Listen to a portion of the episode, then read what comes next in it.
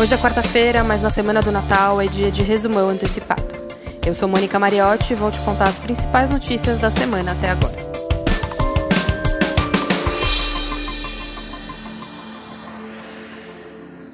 Preso na terça-feira, o prefeito do Rio, Marcelo Crivella, vai ficar em prisão domiciliar. Levado ao presídio de Benfica, no Rio, o prefeito recorreu ao STJ e conseguiu reverter sua prisão preventiva em domiciliar.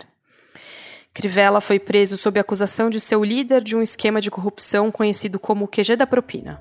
Ele nega as acusações.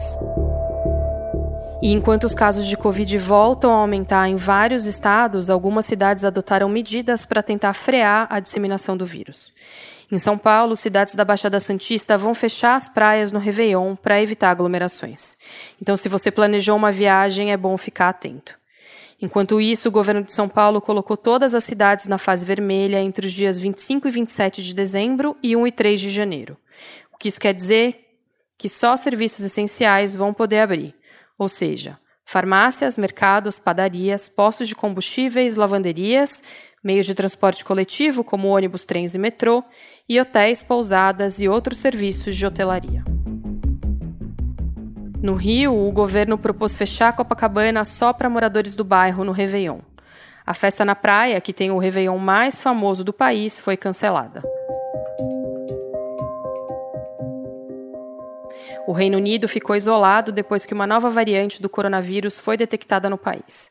Vários países fecharam fronteiras. A França, por exemplo, barrou tudo o que vinha do Reino Unido. E por causa do risco de desabastecimento, a Comissão Europeia recomendou a reabertura de fronteiras, mas pediu que os viajantes evitassem ir para o território britânico. A ideia da Comissão Europeia é que nada interrompa o fluxo de mercadorias, principalmente de remédios e materiais usados na produção de vacinas. As empresas que desenvolvem a vacina contra o coronavírus acreditam que o imunizante vai ser eficaz contra essa nova variante do vírus.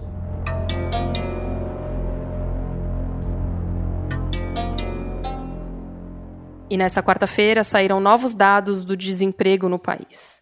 O desemprego atingiu 14 milhões de brasileiros e bateu um novo recorde. A taxa subiu para 14,2%.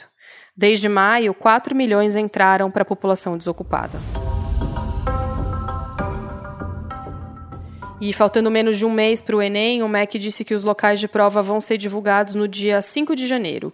Quem for prestar a prova pode acessar a página do participante e consultar. Antes de terminar esse resumão bem curtinho antes do Natal, um alerta. Se você vai fazer uma reunião de família, algumas dicas. É sempre bom lembrar que o importante é optar por ambientes abertos e ventilados. Usar sempre a máscara se não estiver comendo ou bebendo. Ter um saco para guardar a máscara quando estiver comendo ou bebendo e sempre mantê-la limpa e seca, né? É importante também sempre ter uma máscara extra para o caso de precisar trocar. Evitar aglomerações, manter a distância de pelo menos 2 metros entre os participantes.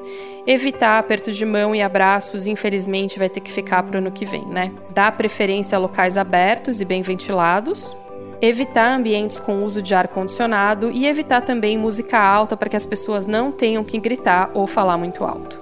Mas é sempre bom lembrar que o melhor jeito de evitar a transmissão é ficando em casa, dá para fazer uma reunião virtual.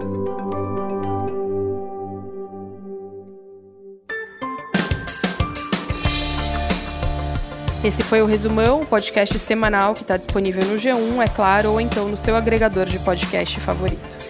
Segue a gente, assim você sempre é avisado quando tem episódio novo no ar. Esse episódio foi feito por mim e pelo Giovanni Reginaldo. Fiquem bem, se cuidem, Feliz Natal, bom fim de ano, até o ano que vem.